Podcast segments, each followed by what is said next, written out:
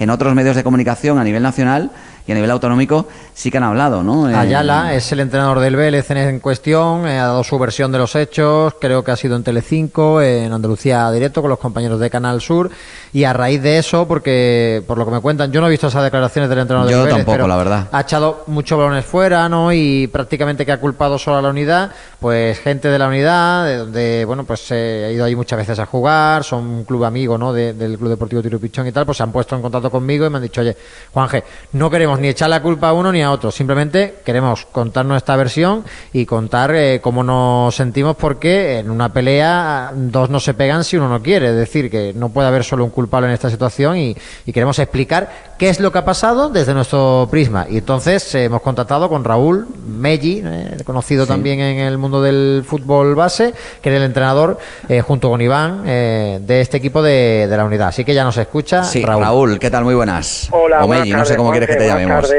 César. Bueno, pues eh, cuéntanos, ¿qué, ¿qué pasó allí? Bueno, pues vamos a contar lo que nunca teníamos que haber contado, pero por desgracia ha pasado y espero que no vuelva a pasar, ni a nosotros ni a ningún equipo de fútbol o de deporte en general. El, domingo nos acercamos a la localidad malagueña de Vélez para jugar un partido, un partido como bien habéis dicho, los dos íbamos de la mano a subir a segunda juvenil, la, antigua juvenil, preferente, para la gente también lo más antiguo entiendan. Eh, durante toda la semana, pues con el entrenador Francisco Ayala, yo personalmente guaseando en plan irónico, oye, que quién pone el champán y tal, porque estaba ahí, veíamos ya la luz al final del túnel, los, ambos conjuntos nos jugábamos la honrilla de quién es primero y quién es segundo, nada más que eso.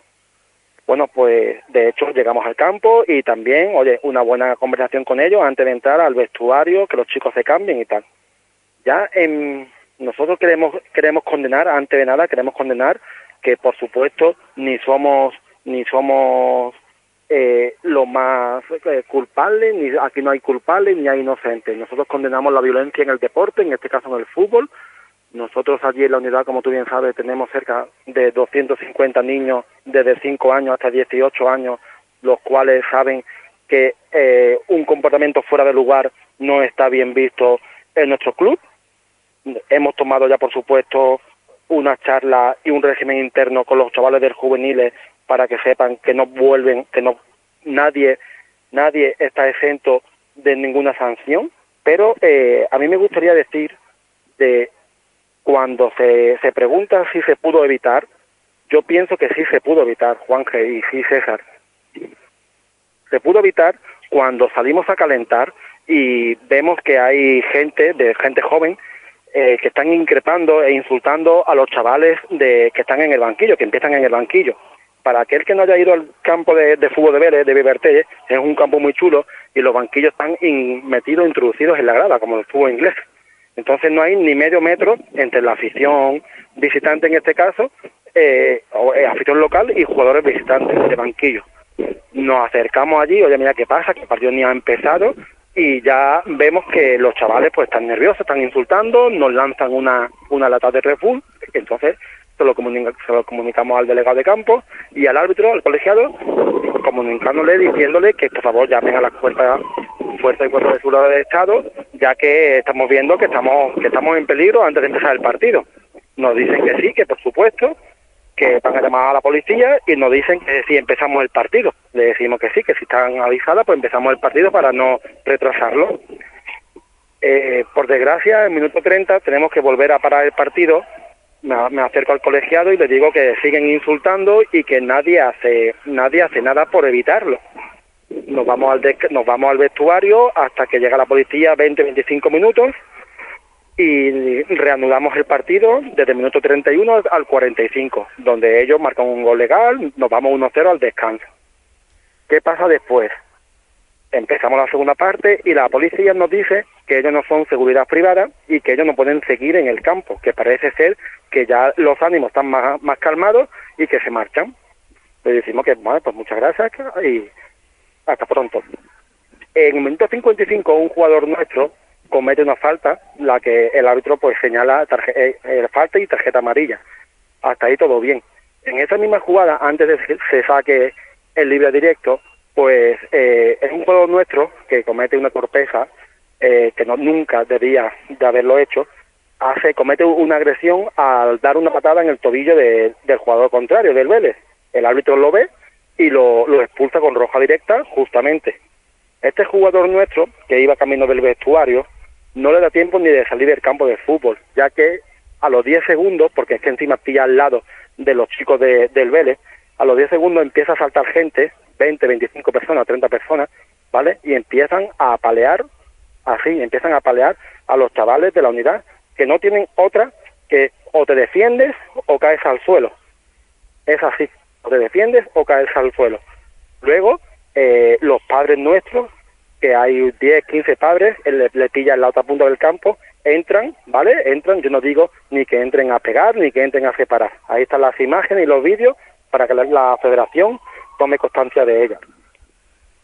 Eh, es poco más. Hay una, una trifulca de 10 minutos donde hay varios vídeos, hay gente incluso de los bloques que graba, que graba y no da crédito a lo que está sucediendo en un campo de fútbol. Entonces nosotros queremos dar la versión que es esa. Nosotros no damos ninguna versión como se ha, se ha comunicado, se ha escuchado o visto en otros medios de comunicación, ni de que se le pega al señor colegiado, ni de que el chaval nuestro que agrede al entrenador del Vélez es a raíz de esa expulsión. No, no. El chaval nuestro agrede, ¿vale? Agrede a Francisco Ayala, ya que se encuentra su padre en el césped tirado en el suelo, apaleándose por dos jugadores, por dos aficionados del Vélez. Este chaval va a socorrer a su padre con la mala suerte y se condena, y él lo sabe, con la mala suerte de que le pega un puñetazo al entrenador, que por desgracia le abre, le abre la ceja y le tienen que echar varios Raúl. Dime. Eh, me consta que incluso después de esto que ha pasado ¿no? en, el, en el partido, habéis hablado, ¿no? Tanto Ayala como tú, decir, los dos entrenadores, el del entrenador del Vélez y de la unidad, os habéis sentado después del partido a, oye, entre los dos a decir, oye, se nos ha ido de las manos esto. Exactamente, nosotros, yo le pregunto por WhatsApp ya por la noche cuando yo sé que puede estar más tranquilo y el lunes allí en Torre del Mar, pues le, le llamo, me dice que está cerca y nos tomamos un café, nos tomamos un café, hay gente que puede decir que es una locura, pero ni 24 horas después, pues de que ocurre una pelea, pues nos tomamos un café condenando los hechos por su parte, por la nuestra, por la unidad, algo que nunca tenía que haber pasado, es verdad que es muy difícil, sea Vélez, sea Unidad, o sea cualquier equipo, es muy difícil controlar a la gente de la, de la grada porque nosotros no somos clubes ricos, no tenemos eh, seguridad privada y es muy difícil controlar a 20, 30 niños de una edad un poco un poco difícil. Sí, que están con las hormonas revolucionadas. Exactamente, que yo, yo no he hecho la culpa a, ni al entrenador del Vélez, ni al presidente del Vélez, ni al club, pero es verdad que si estamos viendo que hay energúmenos que no vienen a, disfrutar del partido, pues, oye, pues antes de que pase algo, pues habrá que abrirle la puerta y que se vayan a su casa. Eso sí. Pues sí. Eso sí, yo pienso que eso sí es, es, evitable, Juan.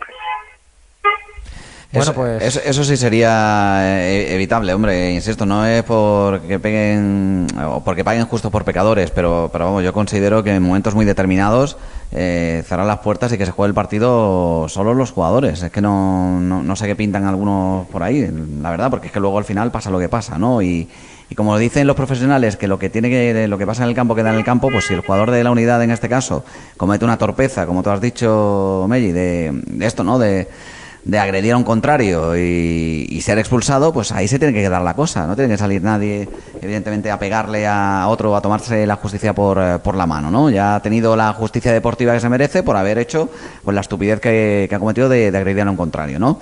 Eh, que nadie está libre, evidentemente, de culpa, pero pero que es así.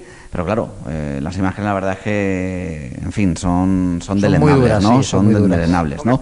Eh, me agrada mucho que, hayáis hablado los dos entrenadores.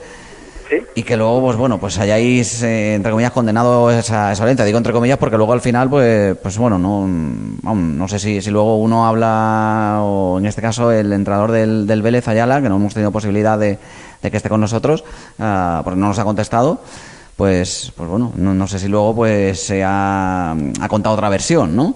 Eh, diferente a la, a la tuya, ¿no? Pero bueno, en principio estaba todo acordado, ¿no? Pues sí. Ya poco más que decir, o ya esperar la sanción de la federación, que nos dará, supongo, los cinco o seis días para poder alegar, recurrir, ¿vale? Lo que no estamos conformes, y asumirlo, asumir la culpa, porque también tenemos parte de culpa, ya digo que aquí no somos ni uno culpable ni uno inocente, aquí somos los dos culpables, es verdad, es verdad que por suerte me consta que tanto ellos como nosotros es la primera vez que este equipo juvenil, eh, digamos, eh, mete la pata. Nosotros llevamos un año inmaculado en temas de sanciones, en temas de comportamiento, ¿sabes? Ellos también me consta que sí. De hecho, eh, deportivamente hablando, somos los dos equipos que más merecen subir porque los dos equipos lo han demostrado durante un año. Y por desgracia lo que a veces más suena es lo que no tiene que pasar, pues son estas cosas, son estas mm. peleas, estas trifulcas eh, y esto tiene que estar fuera del fútbol, fuera del deporte y es lo que ha dicho antes, por desgracia la sociedad está, está violenta, está te alteras con nada, ahora mismo estoy aquí viendo un coche que le ha pitado a otro y casi se bajan a pelearse, entonces como que estamos, hay que relajarse, porque encima con la pandemia que estamos viviendo, pues creo que el deporte, ya que no han abierto las puertas para poder seguir disfrutando de él, el deporte debe de ser una vía de escape para eso, para disfrutar, para salir de trabajar y hacer deporte, ve a tu hijo de jugar, el abuelo que vea a su nieto, y no para que salga en toda España como ha salido, que todo equipo de niños juveniles, que luego prácticamente serán amigos unos de otros, eh, se peleen, se peleen porque es que eso mancha la nombre, el nombre del Vélez, el nombre de la unidad y en general el nombre del fútbol.